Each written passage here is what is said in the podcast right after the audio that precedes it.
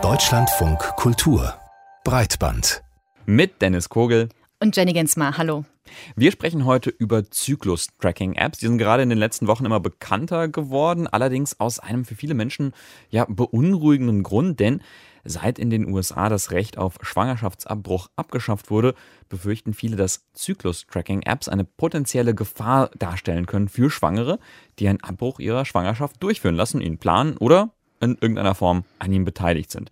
Wir schauen uns das genauer an. Ja, und es geht darum, wie sich Diskurse im Internet und in den Medien verschieben. Zurzeit müssen gerade Transpersonen genau darunter leiden. Wir sprechen also über ein zweites sensibles Thema, nämlich über Transfeindlichkeit in den Medien und wer Interesse daran hat, die anzufachen. Am 24. Juni hat der Supreme Court entschieden, das Recht auf Abtreibung in den USA auf nationaler Ebene abzuschaffen. In vielen Staaten gelten nun Regeln, die Schwangerschaftsabbrüche extrem schwierig oder praktisch unmöglich machen. Dennis, kannst du dich erinnern, wie du auf das Thema aufmerksam geworden bist? Also mhm. wie du erfahren hast, dass der Supreme Court das Urteil Roe gegen Wade abschafft? Ja, ja, auf Twitter. Äh, das war aber auch äh, ganz schön schräg, denn auf der einen Seite haben sich äh, Leute bei mir in der Timeline gefreut, dass Paragraph 219a abgeschafft wurde hier in Deutschland, also Werbeverbot für, für Abtreibung und daneben dann auf Englisch totale Verzweiflung wegen Roe v. Wade. Ja, das stimmt. Das war dann an dem Tag, als die Entscheidung dann auch feststand. Bei mir war es so, dass im Mai, als die Entscheidung vom Supreme Court geleakt wurde, mhm. ähm, große Accounts quasi meine Twitter-Timeline geflutet haben mit alarmierenden Tweets. Da wurde dann davor gewarnt, dass Menschen in den USA sofort ihre Zyklus-Tracking-Apps löschen sollen. Aha, Zyklus-Tracking-Apps, also diese Apps, die dir helfen, deine Periode zu tracken, die sind super populär. Viele Menschen nutzen die, auch in meinem Freundeskreis. Ja, also ja, beliebt die sind beliebt und äh, die haben aber auch eine sehr unterschiedliche Qualität. Generell würde ich aber sagen, geben sie einen guten Überblick darüber, an welchem Punkt in meinem Zyklus ich jetzt gerade bin. Also manche Symptome wie ähm, Schmerzen, Schwellungen oder auch Stimmungen, die erklären sich vielleicht dann damit. Und sie können auch dabei helfen, Schwangerschaften zu planen oder zu verhindern. Und als nun bekannt wurde, dass der Supreme Court plant, Roe v. Wade zu kippen, da rückten genau diese Apps ganz stark in den Fokus der Aufmerksamkeit. Mhm. Das habe ich auch gesehen, so ein paar Tweets dazu und ich habe es nicht verstanden im ersten Moment, weil äh, äh, so Zyklus-Tracking-Apps, das sind ja keine Social-Media-Apps, da schreibe ich ja nicht äh, irgendwie an meine Freunde da drin, ich bin schwanger oder ich äh, mache mich gerade auf dem Weg, äh, um einen Schwangerschaftsabbruch äh, durchzuführen. einen schönen Tag noch an, an euch alle so. Also das ist ja nicht sowas. Und kann man aus diesen Apps wirklich ablesen, dass man eine Schwangerschaft abbricht? Also bei manchen Apps kann man das direkt angeben, ja. Mhm. Also dass man schwanger ist oder auch nicht mehr schwanger ist und warum. Aber das machen nicht alle Apps. Ich persönlich finde das auch ein bisschen besser. Das heißt aber, wenn man die Daten trotzdem nutzen wollte, dann müsste man das mit Rückschlüssen aus diesen Daten tun. Angenommen, die Person, die ihren Zyklus trackt, die gibt alle ihre Daten immer ganz genau ein in diese App und angenommen, diese Person hat auch einen ganz regelmäßigen Zyklus und der setzt dann zum Beispiel für 20 Wochen aus und dann wieder ein. Dann könnte man dieser Person unterstellen, dass der Grund eine Schwangerschaft gewesen ist. Das ist aber natürlich hochspekulativ und deswegen habe ich mich dasselbe gefragt wie du. Wie, wie realistisch ist denn dieses Szenario, dass Zyklus-Tracking-Apps am Ende tatsächlich dazu führen können, dass Frauen oder eben auch nicht-binäre Menschen oder Transmenschen verurteilt werden, weil ihnen ein unerlaubter Schwangerschaftsabbruch vorgeworfen wird? Und die grobe Antwort ist jetzt schon, das ist sehr realistisch, aber die Zyklus-Tracking-Apps, die sind wirklich nur die absolute Spitze des Eisbergs. Und um das zu zeigen, würde ich mit dir gern auf das Jahr 2015 schauen. Das ist das US-amerikanische Politmagazin Democracy Now und die berichten 2015 über einen Fall, der damals in der Nachrichtenlage ein bisschen untergegangen ist, wie sie sagen. But the historic application of another law in the state has received far less attention. On Monday, Purvi Patel, an Indian American woman, became the first person in U.S. history sentenced to prison for feticide for ending her own pregnancy. In 2013, Patel arrived at a hospital bleeding. She told doctors she had a miscarriage and disposed of her Ja, es geht hier um die damals 33-jährige Purvi Patel, die zu 30 Jahren Haft, je nachdem, wie man das berechnet, verurteilt wurde. Eine kleine Warnung, das ist eine wirklich schwer erträgliche Geschichte. Patel ist mit schweren Blutungen zum Arzt gegangen und sagte, sie hätte zu Hause eine Fehlgeburt gehabt. Und aus Angst vor ihren konservativen Eltern hat sie den Fötus im Müll entsorgt und ihr wurde allerdings vorgeworfen, der Fötus sei älter als 22 bis 24 Wochen gewesen. Damit hätte sie ihn lebendig und ja, lebensfähig zur Welt gebracht und dann getötet. Patel war die erste Frau, die in den USA wegen sogenannten Fetozid verurteilt wurde. Buff. Das klingt, also alles daran klingt, klingt furchtbar. Also so die Erfahrung dieser, dieser Frau, die Verurteilung, es klingt schlimm. Also auch nicht diese, nicht nur diese, diese furchtbare Situation mit der, mit der Fehlgeburt, sondern jetzt dann auch direkt dieser Mordvorwurf, nachdem sie ja zum Arzt gegangen ist. Äh, wie konnte es denn eigentlich dazu kommen, dass ihr das jetzt vorgeworfen wird? Ja, die Kriminalpolizei, die hat in diesem Fall einen Durchsuchungsbefehl gehabt und konnte damit Patels Handydaten analysieren. Und was sie dort gefunden haben, waren Chatnachrichten, in denen Patel mit einer befreundeten Person darüber gesprochen hat, dass sie nach Abtreibungspillen sucht. Aha, okay, aber das sind ja nur Chatnachrichten. Also war, war das, hat das wirklich gereicht als Beweismittel? Ähm, erstmal ja. Und äh, Povi Patel ist auch nicht der einzige Fall. In Mississippi zum Beispiel, da wurde Lattice Fischer aus ähnlichen Gründen verurteilt. Auch sie sagte, sie hätte eine Fehlgeburt erlitten. Und ihr wurde eine ähnliche Tat unterstellt wie Patel. Und in ihrem Fall, also in Fischers Fall, hat die Polizei die Browser-Historie auf ihrem Telefon untersucht und Suchbegriffe gefunden in dieser Browser-Historie, wie zum Beispiel Abtreibungspillen online kaufen. Mhm. Okay, also ich fasse das mal kurz zusammen bis hierhin. Also zwei Frauen sagen, sie hatten eine Fehlgeburt erlitten und in äh, Staaten, die besonders streng sind mit Abtreibung, ähm, aber als äh, äh, äh, Roe v. Wade noch galt.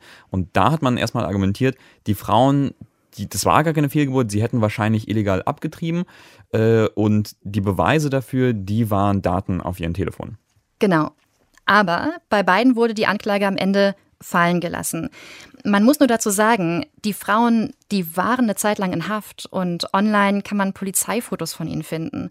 Und was ich persönlich irgendwie auch das Schlimmste daran finde, ist, dass sich beide eventuell wissentlich in große gesundheitliche Gefahr gebracht haben, weil sie möglicherweise doch ihre Schwangerschaft selbst zu Hause abgebrochen haben dann zum Arzt gegangen sind, weil sie so viel Blut verloren haben und dann dem Arzt sagen, sie hätten eine Fehlgeburt gehabt, weil sie wissen, ihnen droht eine lange Haftstrafe. Und diese Angst, die müssen ja nun auch Frauen haben, die aus anderen Gründen ihr Kind während der Schwangerschaft verlieren. Und ich finde, das zeigt, was es bedeutet, Schwangerschaftsabbrüche zu kriminalisieren. Und das ist jetzt nach Roe v. Wade in noch viel mehr US-amerikanischen Staaten ein Bedrohungsszenario. Und welche Rolle Datenanalysen dabei spielen, das hat die US-amerikanische Bürgerrechtsanwältin Cynthia Conti Cook bei einem Podium vom Aston Institute auf den Punkt gebracht.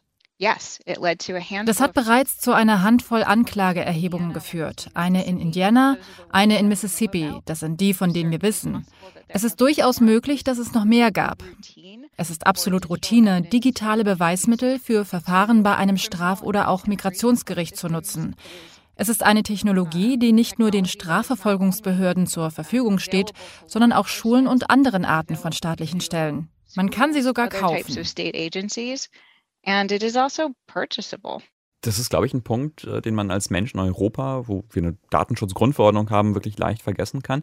Äh, nämlich, dass Daten nicht nur als Beweismittel dienen können in der Strafverfolgung, sondern dass man sie auch einfach so kaufen kann, vor allem in den USA, ja. Ja, genau. Und dieser Aspekt, der ist ein zweiter großer Faktor für die Frage, wie wahrscheinlich ist es denn, dass Daten tatsächlich gegen Menschen genutzt werden, die eine Abtreibung haben durchführen lassen oder planen. Und wir haben eben von der Polizei und von Gerichten gesprochen. Die kommen an Daten, weil sie eine richterliche Anfrage gestellt haben oder eine richterliche Anfrage stellen können. Es gibt aber auch immer mehr Individuen, die Abtreibungen ablehnen und sich zum Beispiel radikalisieren. Und die sind Teil eines zweiten Bedrohungsszenarios, von dem zum Beispiel Friederike Kaltheuner fürchtet, dass es zunimmt. Sie leitet die weltweite Technologieabteilung bei der NGO Human Rights Watch. Da gibt es eben diesen hochproblematischen, unterregulierten Markt der Datenhändler. Diese Daten sind auch manchmal gar nicht so gut oder akkurat.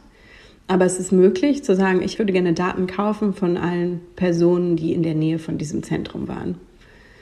So. Und dann erfährt man natürlich nicht den Namen von denen, sondern man erfährt dann zum Teil deren Werbenummer. Und diese Werbenummer oder auch Werbe-ID, das ist eine Nummer, die die Hersteller von Betriebssystemen, also Google oder Apple, ähm, jedem Smartphone zuordnen. Das hat einen ganz einfachen Grund, nämlich diese Nummer ermöglicht personalisierte Werbung, also wenn man die Funktion nicht explizit abschaltet. Denn deine App-Anbieter, die können diese Werbenummer auslesen und Datenbanken erstellen. Die sind dann mit deinen ganzen persönlichen ausgelesenen Daten angereichert und so entstehen sehr wertvolle personalisierte Datensätze. Also zum Beispiel eine Kombination aus den Daten meiner Zyklus-Tracking-App und einer anderen, zum Beispiel einer Gaming-App, die aus unerklärlichen Gründen auch meinen Standpunkt zum Beispiel abfragt. Mhm.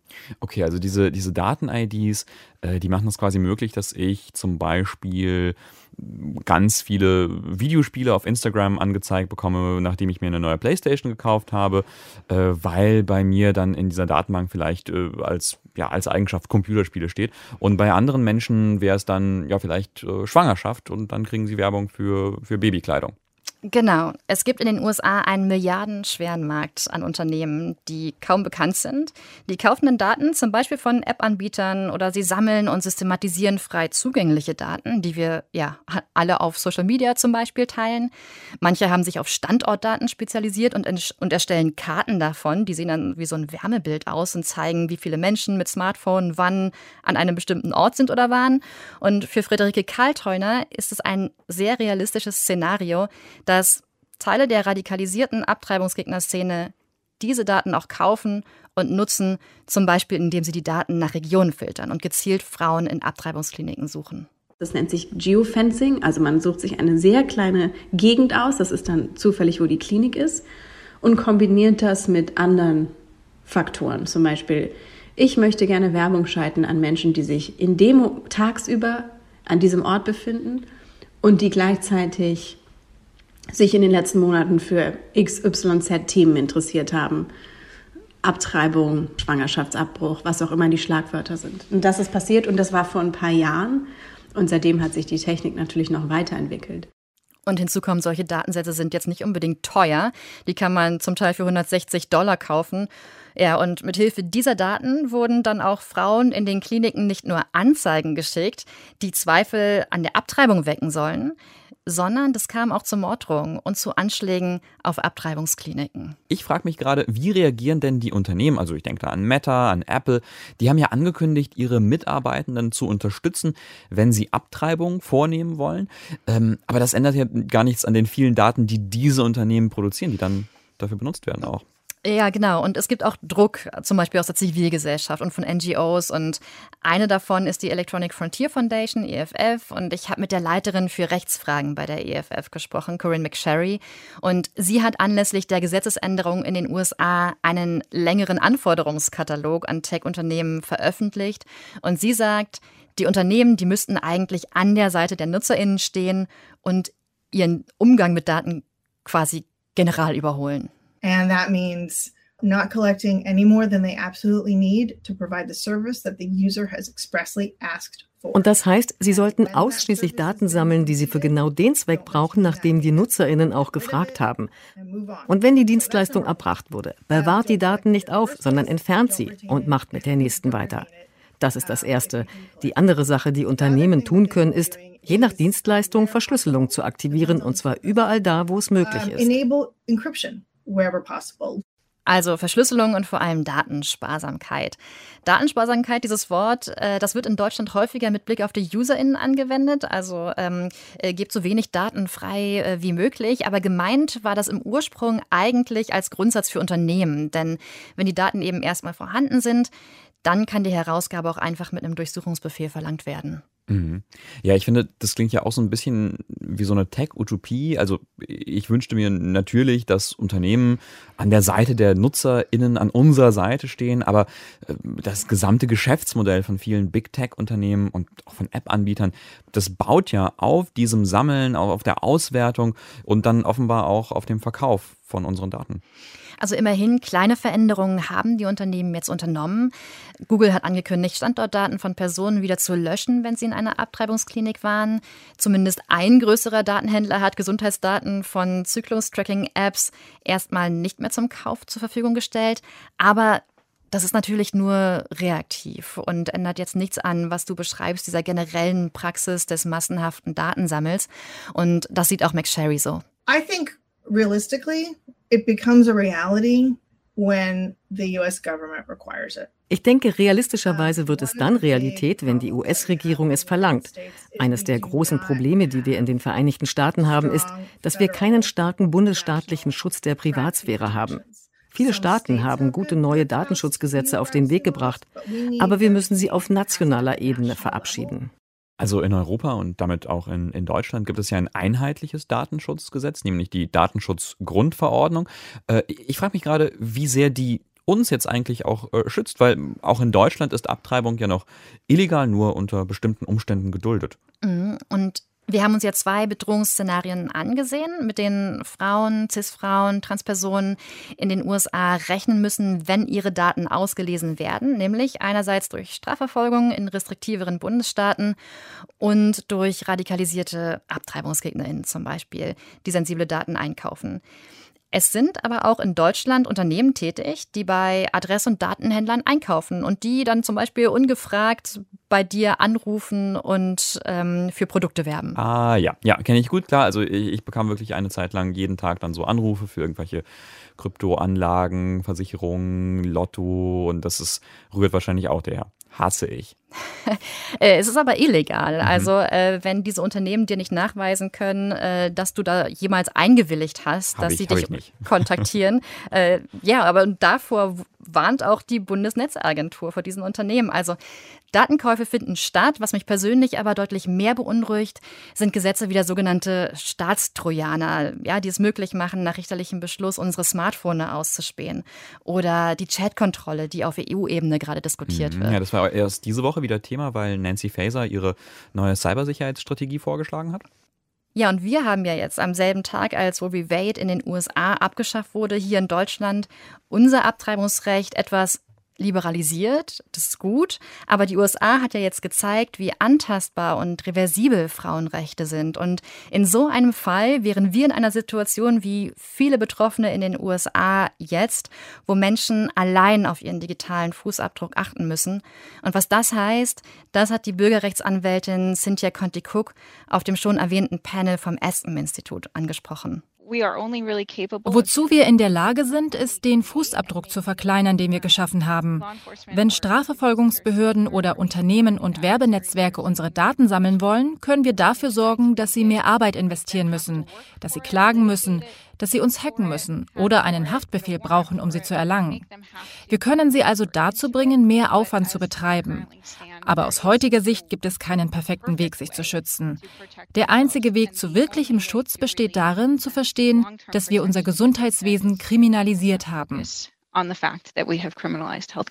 Ja, und diese Perspektive, die finde ich deswegen interessant, weil sie mich nochmal hart denken lassen an diesen Satz, ich habe nichts zu verbergen, weil mit dem Fall von Roe v. Wade müssen sich auf einmal nicht nur schwangere Menschen Sorgen machen, kriminalisiert zu werden, wenn sie die Schwangerschaft abbrechen, sondern auch ja, UberfahrerInnen oder Freundinnen und Freunde, die die Person, die ihre Schwangerschaft abbrechen will, in die Klinik bringen, die die Abtreibungspillen für sie von der Post holen und natürlich auch Ärztinnen, die vom Schwangerschaftsabbruch wussten oder ihn durchführen.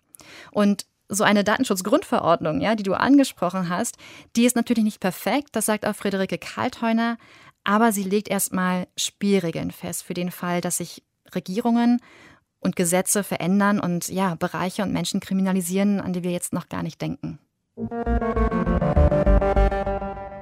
Ich möchte heute über ein Thema sprechen, das in den letzten Wochen erst online und dann offline ziemlich große Wellen geschlagen hat. Es geht darum, wie sich aktuell Transfeindlichkeit durch Falschinformation, durch Desinformation verbreitet. Und ja, ein Aspekt, der sofort aufkommt, wenn man sich damit beschäftigt, ist die Online-Bewegung der TERFs. Ja, TERF, den Begriff kennt, glaube ich, jeder, der sich in den letzten Wochen, Monaten und Jahren mal auf Twitter bewegt hat und so ein bisschen feministische Diskurse verfolgt hat. TERF steht für Trans Exclusionary Radical Feminists, also Das sind Radikalfeministinnen, die sich gegen Transmenschen und gegen die Rechte von Transpersonen stellen. So könnte man das übersetzen. Und das ist eine kleine, laute, sehr kontroverse Bewegung, die diese Bezeichnung von sich selbst übrigens oder für sich selbst ablehnt. Sie selbst nennen sich genderkritisch. Und der Anlass, warum wir das Thema aktuell wieder sehr stark in den Medien sehen, ist, das war der Vortrag, der an der Humboldt-Universität bei der Langen Nacht der Wissenschaften in Berlin nicht stattgefunden hat. Auch da stand ja dieser Vorwurf im Raum, das ist ein TURF-Vortrag. Ja, genau. Das war dieser Vortrag einer Doktorandin, die sich in der Vergangenheit auch transfeindlich geäußert hat an der HU vor kurzem. Da sollte es um die Frage gehen, ob es aus biologischer Sicht zwei Geschlechter gibt oder mehr. Da gab es einen Protest dagegen. Der Vortrag wurde abgesagt und dann jetzt vor kurzem wieder nachgeholt. Ähm, ich möchte aber gar nicht über diesen Vortrag sprechen oder die Thesen da irgendwie wissenschaftlich einordnen. Das überlasse ich einfach unseren KollegInnen äh, aus der Wissenschaftsredaktion. Ich kann da zum Beispiel eine Folge von Der Tag empfehlen vom 7.7. Da wird das sehr unaufgeregt eingeordnet. Ähm, ich wurde bei dem äh, Thema aufmerksam auf eine sehr interessante Analyse über die Turf-Bewegung. Ja, also was wir beobachten können, ist auf jeden Fall, dass es so eine Art von gegenseitiger Annäherung und auch Übernahme gibt von so bestimmten, ich nenne es mal Diskurslinien. Ja, und die Diskurslinien, die sich da, äh, äh, die sich da annähern, ja, das sind eben die von rechtsextremen und von christlich-fundamentalistischen Akteuren. Erklärt hat das gerade Sascha Kranke von der Amadeo Antonio Stiftung, die sich mit Rechtsextremismus befasst. Äh, und der Name, der ist ein Pseudonym, denn Kranke erwartet Bedrohungen und Anfeindungen, wenn man sich zum Thema äußert. Äh, der echte Name ist uns aber bekannt. Ähm, also so viel vielleicht auch nochmal zur Brisanz. Ähm, und, und, zum Thema Kranke hat eigentlich äh, die, ja, die klassischen rechten Themen im Blick. Rassismus, Antisemitismus, Schwulen, Lesbenfeindlichkeit. Aber hinzugekommen ähm, seit ja, seit ein paar Jahren oder jetzt auch verstärkt dieses Jahr und letztes Jahr ist eben diese starke Fokussierung auf das Thema Trans und vor allen Dingen eben auch auf, auf Transfrauen oder transweibliche Personen als, als Feindbild und Bedrohung. Ich glaube, ich weiß, worauf Sascha Kranke da hinaus will. Das sind zum Beispiel diese Stories, die man auf Twitter und anderswo von so Turf-Accounts liest. Da werden dann Szenarien erdacht, dass sich Transfrauen zum Beispiel Zugang verschaffen zu Frauen umkleiden und dann anderen, ja, Cis-Frauen Gewalt antun. Mhm, genau, ja, oder in Frauenhäuser, in Frauengefängnisse, Frauentoiletten. Äh, dafür gibt es aber keine Belege dass sowas passiert. Und wenn man da auch kurz drüber nachdenkt, dann merkt man, das ist Quatsch, das geht viel einfacher, in eine Umkleide zu gehen. Äh, Nochmal Kranke dazu. Ich würde sagen, das ist so das, das, das wesentliche Element von, von TÜRFs. Also letztendlich alle, alle Inhalte und alle, alle Sorgen, die da verbreitet werden, äh, sind Desinformationen und Kranke und auch andere ExpertInnen, mit denen ich gesprochen habe, äh, beobachtet. Ähm, diese Desinformationen werden jetzt aber äh, vermehrt weiterverbreitet von rechten, teils rechtsextremen AkteurInnen. Kranke schreibt, das ist gefährlich. Und äh, diese Falschinformationen im Netz über Transmenschen, die verbreiten sich, die erscheinen dann in größeren Medien und schlussendlich dann in der Politik. Und sieht man da also in der Politik schon Auswirkungen, von denen man sagen kann, die kommen höchstwahrscheinlich von diesen Desinformationen? Also ich finde, in Deutschland sehen wir die Folgen vielleicht noch nicht so stark, aber in anderen Ländern schon. Und die zeigen ganz gut, wohin es auch in Deutschland hingehen könnte. Ja, das hat äh, ganz extreme Folgen hier. Das ist Annika Brockschmidt, Journalistin und Autorin, die über die religiöse Rechte in den USA schreibt. Da ist sie auch gerade, um über die Lage von Transmenschen in Texas zu berichten. Und Brockschmidt hat gesehen, dass Transmenschen aus Texas fliehen weil sie Angst haben davor, was noch kommt. Ich glaube, das ist eine sehr realistische Angst. Und ähm, sie teilweise auch versuchen, das Land zu verlassen, weil Republikaner ja beispielsweise schon, was Abtreibung angeht, signalisiert haben, dass sie ähm, also Aspirationen haben, das Ganze auch zum nationalen, zum Gesetz äh, werden zu lassen, sobald sie die Chance dazu haben und es natürlich keine Garantie gibt, dass sie das nicht auch in Sachen Transrechten versuchen würden. Äh, ja, also dass es ein realistisches Szenario ist, wissen wir, glaube ich, spätestens seit dem Fall von Roe v. Wade. Mhm. Äh, gibt es denn schon Hinweise darauf, was genau die Republikaner ändern wollen? Ja, und es ist auch relativ neu für die Republikaner, muss man dazu sagen. Das war vorher kein Thema, das kann man auch ganz, ganz gut an dem, beispielsweise an dem aktuellen äh, Wahlprogramm der Republikaner in Texas sehen. Äh, wenn man sich zum Beispiel mal das, das Wahlprogramm von 2014 anguckt, da kommt das Wort Trans überhaupt nicht vor. Da geht es auch überhaupt nicht um Transmenschen. Ähm, da steht viel anderes fürchterliches Zeug drin, aber Trans war kein Thema. Und äh, das gerade verabschiedete Wahlprogramm ähm, hat einen ganz massiven, also hat ganz große Abschnitte, wo es nur um Transrechte geht, um die Beschneidung von Transrechten, die Beschneidung von äh, der Grundversorgung von Transrechten. Auch das übrigens eine Parallele zur Turf-Bubble, die eben auch die medizinische Versorgung von Transmenschen äh, massiv einschränken will. Und schon jetzt wird das Leben von Transmenschen in Texas schwerer. Ganz viel sind Transkinder Thema, deren Zugang dann zum Beispiel zu Hormonpräparaten verwehrt werden soll oder der Zugang zum Schulsport. Eltern, deren Kinder pubertätshemmende Medikamente bekommen, die sollen wegen Kindesmissbrauch angezeigt werden. Das sind alles Teile von so neuen Anti-Trans-Gesetzen im Bundesstaat. Okay, also es ist eigentlich schon so, dass Tatsachen geschaffen werden und ja, Menschen ja tatsächlich auch fliehen. Äh, wie ist es denn überhaupt dazu gekommen, dass die Republikaner Transfeindlichkeit als ihr Thema entdeckt haben? Annika Brockschmidt macht dafür die religiöse Rechte in den USA verantwortlich, die eben einen neuen Bündnispartner gefunden hat in der Turf-Bewegung. Und gleichzeitig hat aber mit der neuen Themenfindung der religiösen Rechten, was Transmenschen angeht, ähm, hat diese Turf-Bubble quasi einen strategischen Partner gefunden, der ihnen Einfluss verschafft, der ihnen auch Funding verschafft und man findet sich eben über diese Übereinstimmung im letzten Endes biologischen Essentialismus. Biologischer Essentialismus muss man vielleicht kurz erklären. Damit ist gemeint, dass man Begrenzungen festlegt. Also zwei Geschlechter und kein Spektrum von Geschlechtlichkeit. Und ja, damit dann wahrscheinlich auch klare Geschlechterrollen, oder? Männer sind so, Frauen sind so. Mhm. Genau, dieses ganze klassische Ding. Und ein Schlüssel dafür, wie sich diese Allianz in den äh, USA Gehör verschafft hat und in den letzten Jahren an Macht gewonnen hat, der liegt eben in der Verbreitung von Falschinformationen. Zum Beispiel beim Thema Transkinder und Schulsport für Mädchen. Sind das dann diese Geschichten, dass im Schulsport ja Mädchen benachteiligt werden, weil Transmädchen mitmachen? Mhm, ganz genau, ja. In den letzten Jahren war das immer wieder Thema in US-Medien, etwa auch in der New York Times. Und Annika Brockschmidt sagt, da steckt eine richtige Desinformationstaktik dahinter. Also man sucht sich sogenannte Wedge-Issues, also die letzten Endes einen Keil in die politische Gegenseite treiben und den politischen Gegner entzweien. Und da eignet sich dieses Thema von Transrechten eben besonders gut, weil es viel Unwissen über das Thema gibt und weil, ich sage jetzt mal, Desinformation von rechter Seite, Falschinformationen eben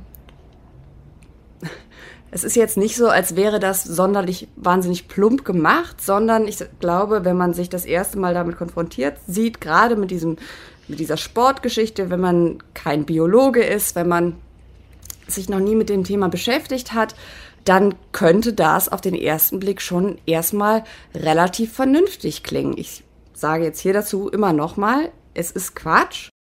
Äh, okay, aber hat hier Annika Brockschmidt dafür genauere Beispiele genannt? Ähm, so richtig gut kann ich es mir trotzdem noch nicht vorstellen. Mhm. Also was es für Falschinformationen jetzt genau sind, die da gestreut werden? Ja. ja, also das hat jetzt zum Beispiel nichts mit Sport zu tun, aber zeigt dieses Vorgehen sehr deutlich. Äh, in LA letztes Jahr, da hatte sich eine Frau beschwert in der Umkleide einer Spa, da habe sich ein Mann vor ihr entblößt. Und die Story wurde dann online weiterverbreitet. Aus dem Mann wurde dann ganz schnell eine Transfrau in der Umkleidekabine. Und das wurde dann äh, zu so einem, so einem Wedge-Issue, einem, einem Keilthema. Und an sich ist die Geschichte ja völlig unwichtig. Das ist ja völlig irrelevant, was da, was da, also einem in einer Umkleide passiert ist. Die Story wurde dann aber national groß gemacht. Erst auf Social Media, dann von äh, Organisationen der religiösen Rechten. Dann landete die Story bei Fox News und anderen rechten Nachrichtenmedien. Und am Ende gab es dann Proteste und sogar so richtige Schlägereien vor dieser Spa in LA. Und am Ende stellte sich eben raus, die ganze Story stimmt vermutlich nicht einmal. Es gibt keine Beweise, dass überhaupt dieses Umkleideding passiert ist. Und stattdessen kam raus, dass die Frau, die die Behauptung aufgestellt hat, aktiv war in der Turf-Community. Mhm, also, ähm, das klingt für mich so ein bisschen nach diesem klassischen Effekt der Diskursverschiebung. Ja, also da kommen politische Entscheidungen, wie die in Texas, und die Konsequenz ist, dass sich Menschen nicht mehr sicher fühlen und zum Teil ihre Bundesstaaten verlassen. Und eine Sache, die, ähm, die kommt hier immer wieder durch und die lässt mich so aufhören. Das ist die Rolle der Medien in der ganzen Sache. Stichwort Wedge Issues. Mhm, ja, Annika Brockschmidt, die Autorin und Expertin für die religiöse Rechte in den USA, hat mir zum Beispiel erzählt, dass Organisationen wie Media Matters beobachten, dass Anti-Trans-Berichterstattung, zum Beispiel auf Fox News, ganz stark zunimmt. Das ist nämlich massiv angestiegen vor etwa zwei Jahren und dominiert seitdem als eine der wichtigsten Wedge-Issues quasi den rechten Diskurs. Wedge-Issues, also Themen, die zur Spaltung beitragen sollen. Und das passiert nicht nur auf Fox News, nicht nur im rechten Diskurs. Annika Brockschmidt sieht diese Tendenzen auch in Medien wie der New York Times, wo diese ja teils menschenverachtenden Anti-Trans-Positionen als legitime demokratische Meinungen dargestellt werden. Okay, also das sind jetzt Entwicklungen, die du beschreibst in den USA. Wie sieht es dann in Deutschland aus, also mit Desinformation zum Thema Transidentitäten? Mhm. Es, es wird eher schlechter, hat mir zum Beispiel Sascha Kranke von der Amadeo Antonio Stiftung erzählt. Und das, was ich beobachte, ist, dass da gerade in letzter Zeit von, von dem Großteil der Medien vor allen Dingen einfach eine, eine unkritische Reproduktion stattfindet von transfeindlichen Thesen, die nicht ähm, oder auch ähm, Diskursen, die einfach nicht, ähm, nicht geprüft werden, die einfach auch nicht hinterfragt werden. Das ist ein ziemlich großer Vorwurf an die Medien, äh, den Kranke da macht. Äh, was ich auch sehe, ist, dass diese Thesen gerade sehr viel Raum bekommen. Ja? Also die Doktorandin von der HU, die hatte ein recht wohlwollendes Interview, finde ich, bei T-Online. Die hatte große Beiträge in der Welt und in der Zeit. Es gab aber auch Gegendarstellungen und ähm, kritische Auseinandersetzungen mit ihren Thesen in den Tageszeitungen. Also, ob es jetzt langfristig schlimmer geworden ist, würde ich sagen, gefühlt ja, weil dieses Thema gerade in den sozialen Medien immer wieder hochkocht. Aber ich frage mich schon, ob man das auch belegen kann. Ja, da würde ich sagen, das ist, das ist schwierig. Ein Argument wäre zu gucken, wie viele Transmenschen es in Deutschland überhaupt gibt und wie heftig wir über das Thema sprechen. Das ähm, DGTI, also die Deutsche Gesellschaft für Transidentität und Intersexualität, die geht von einem Verhältnis von knapp 1 zu 480 aus, also so, so ein halber bis ein Prozent äh, quasi der Bevölkerung. Also nicht super viele Menschen, aber schon auch, schon auch eine Anzahl. Insgesamt glaube ich, man müsste mal sowas machen, wie Media Matters in den USA gemacht hat. Also längere, größere Untersuchungen, die sich wirklich anschauen, wie und ob sich gerade etwas verändert in der Berichterstattung über längere Zeit. Das gibt es noch nicht. Ähm, aber diese Beobachtung von Kranke äh, und auch deine Beobachtungen, die teilten jedenfalls alle drei ExpertInnen, mit denen ich gesprochen habe für die Sendung. Also ich würde sagen, sollte man ernst nehmen, muss man aber auch nochmal genauer untersuchen. Mein Eindruck ist auch, dieser Diskurs darüber, wie gefährlich Transmenschen sein sollen für Umkleiden, für Toiletten, für Frauengefängnisse und Schulsport, das ist auf jeden Fall immer wieder etwas, was in vielen Medien auftaucht und auch übernommen wird. Hier sprechen wir jetzt auch wieder drüber, aber wo selten gesagt wird, für diese, für diese Ängste und Sorgen, da gibt es keine haltbaren Beweise. Okay, und kennst du denn Einordnungen oder Analysen dazu, warum unkritische ja, Übernahmen dieser Geschichte so häufig sind in den Medien? Also ich habe da jetzt mehrere Theorien gehört, die ich dir gerne vorstellen würde. Die erste kommt von der Politikwissenschaftlerin Felicia Ewert, die zum Thema Transfeindlichkeit arbeitet. Sie argumentieren auf einer vermeintlichen wissenschaftlichen Grundlage, die wir alle erlernt haben, nämlich Zweigeschlechtlichkeit ist da, kann man nicht widersprechen. Dann kommt halt als nächstes der Punkt feministischer Anspruch. Damit identifizieren sich mehr und mehr Leute. Das heißt, wenn du da was dran kritisierst, dann gerätst du ja schon in eine Position, wo du sagst, ah, bin ich jetzt plötzlich antifeministisch oder unfeministisch, weil ich eine, weil ich eine Feministin für irgendeine Aussage oder irgendwas kritisiere. Und der dritte Punkt, ganz klare Desinformationskampagne und ähm, das Schüren von Ängsten, Dinge extrem emotional aufladen und mit vermeintlichem Kinderschutz zu argumentieren, Kinder- und Frauenschutz zu argumentieren. Verstehe, also quasi äh, die Argumente, die treffen auf fruchtbaren Boden. Da ist einmal die Verunsicherung, weil diversere Stimmen hörbar werden und ja auch Diskurse beeinflussen. Und andererseits ist da dieses politische Mobilisierungspotenzial dieses Themas. Mhm. Ja, äh, Annika Brockschmidt hatte noch eine andere Theorie. Es herrscht in gewissen Medienhäusern eine große Angst davor, irgendwie parteiisch zu wirken, gerade wenn es um äh, konservative Talking Points geht. Man will dann nicht, dass man irgendwie jetzt hier als links oder so eingeordnet wird, gerade weil das ja von rechts auch sowieso immer der Vorwurf ist, unabhängig davon, was jetzt eigentlich tatsächlich geschrieben wird, dass die Medien alle quasi eine äh, linksliberale Elite sind, was natürlich auch Blödsinn ist. Aber man versucht dem quasi so im vorauseilenden Gehorsam zu entgehen, indem man so, ich sage jetzt mal, fundamental, fundamentale Fragen der Menschenrechte, also sollen Transmenschen dieselben Rechte haben wie andere Menschen, als ein Thema aufzieht, wo es halt zwei Seiten zu gibt, die dann also nein, Transmenschen sollten keine Rechte haben, ja, Transmenschen sollten Rechte haben. Was natürlich ähm, fatal ist und menschenverachtend ist und aber gleichzeitig dadurch Eingang in den Mainstream findet, dass also die Position, nein, die sollten nicht die gleichen Rechte haben wie jetzt CIS-Menschen, dass das eine, eine vertretbare und akzeptable, äh, moderate Position ist. Okay, also was Brockschmidt da beschreibt, das wäre ja diese klassische False Balance, so wird das ja genannt, wo zwei Positionen gegenübergestellt werden, damit es objektiv wird, obwohl eine der beiden Positionen gar nicht haltbar ist. Ja, und die letzte Theorie, Sascha Kranke sagt, vielleicht kann man sich diese Turf-Ideologie so ein bisschen wie so einen, einen Hack vorstellen, denn der nutzt etwas aus, ähm, was wir JournalistInnen erstmal total ernst nehmen, nämlich es geht da um Sorgen und Ängste. Ja, und genau, das ist ja die Strategie dahinter. Also, also äh, ist ja explizit, diese Sorgen entspringen alleine schon aus einem transfeindlichen Mindset und einem, einer transfeindlichen Grundannahme, dass Transmenschen entweder potenzielle GewalttäterInnen sind oder gefährlich für Frauenrechte. Und dass alleine schon die, die Grundlage vieler dieser Sorgen und Ängste transfeindlich ist, das wird eben selten hinterfragt, sondern wir schreiben es auf. So, und jetzt ähm, meine große Frage an dich, Jenny. Findest du diese Argumentationslinie, findest du die überzeugend? Ich glaube ja, ich finde die überzeugend. Also äh, zum Beispiel, dass selbst in feministischen Diskursen Menschen der Meinung sind, Transmenschen nehmen CIS-Frauen Räume weg, ähm, die sie sich jetzt hart erkämpft hätten. Das bereitet mir irgendwie physische Schmerzen. Also, mhm. dass, dass viele Transpersonen und generell Menschen, die Diskriminierung erfahren, Räume ja häufig eher meiden, in denen sie noch mehr diskriminiert werden. Das wird komplett überdeckt von solchen Bildern. Insofern kann ich der Erklärung mit der False Balance schon folgen? Also quasi Angst schüren, Angst machen durch unverhältnismäßige Darstellungen von solchen Geschichten.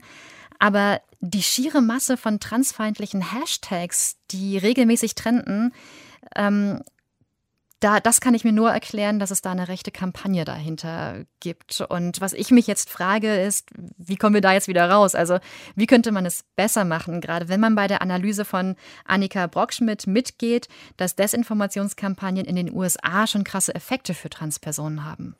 Also die ExpertInnen, mit denen ich gesprochen habe, die hatten folgende Vorschläge.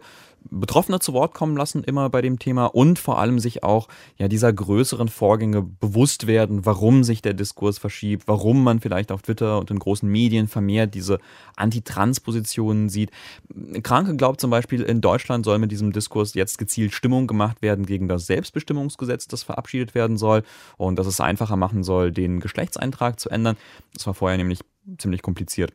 Und eine Sache fand ich aber noch spannend. Äh, wir hatten ja vorhin gesprochen über Period-Tracking-Apps und also Zyklus-Tracking-Apps und äh, ihre Rolle, wenn Zugang zu Schwangerschaftsabbrüchen begrenzt werden sollen. Annika Brockschmidt hat mir gesagt, dieses Thema und das Trans-Thema, das hängt zusammen.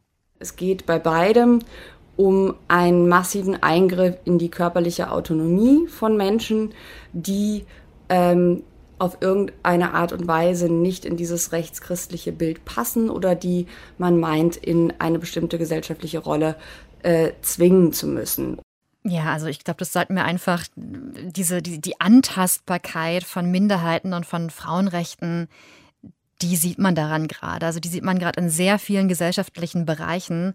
Das ist so eine Zeit, in der wir einerseits sehr viele Backlashs erleben, aber ich will das jetzt gar nicht so ganz alleine stehen lassen ähm, und so ernüchtert aus diesem Thema rausgehen und würde sagen, es gibt auch ganz viel zivilgesellschaftliches Engagement, das sich für Diversität und für Menschenrechte einsetzt. Und wir hören zum Glück immer mehr Stimmen von Transmenschen und sehen sie in der Politik. Und diese Stimmen müssen auch und werden auch hoffentlich in der Berichterstattung immer mehr ihren Platz finden gutes Schlusswort für dieses Thema. Ja, das äh, war es für diese Woche mit Breitband. Vielen Dank fürs Zuhören. Ja, und es wird äh, hier am Ende nochmal kurz persönlich für mich. Das ist jetzt nämlich äh, erstmal meine letzte Breitband-Ausgabe als Moderator. Nein. bei mir steht bald ein neuer Job an. Ich bleibe dem Journalismus treu. Äh, ich hoffe, dass man mich hier bei Breitband vielleicht doch noch in dem einen oder anderen Beitrag hören äh, können wird. Und ähm, ja, auch nochmal dann von mir jetzt ganz explizit vielen, vielen Dank fürs Zuhören. Vielen Dank für viele spannende Sendungen, die ich moderieren durfte, vor allem mit dir, Jenny. Und ja, danke auch ans Breitband-Team, das ich wirklich ähm, über alles schätze.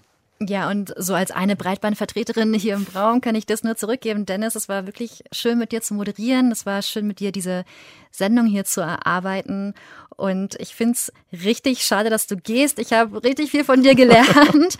Aber ich bin auch gespannt, äh, was ich als nächstes von dir hören werde. Also ich hoffe, ähm, wir hören uns bald mhm. und auch bis bald, liebe Hörerinnen und Hörer. Wir freuen uns weiter über konstruktives Feedback und Abos auf den gängigen Podcast-Plattformen. Wir sind Jenny Gensmer und Dennis Kogel und wir sagen Tschüss. Tschüss.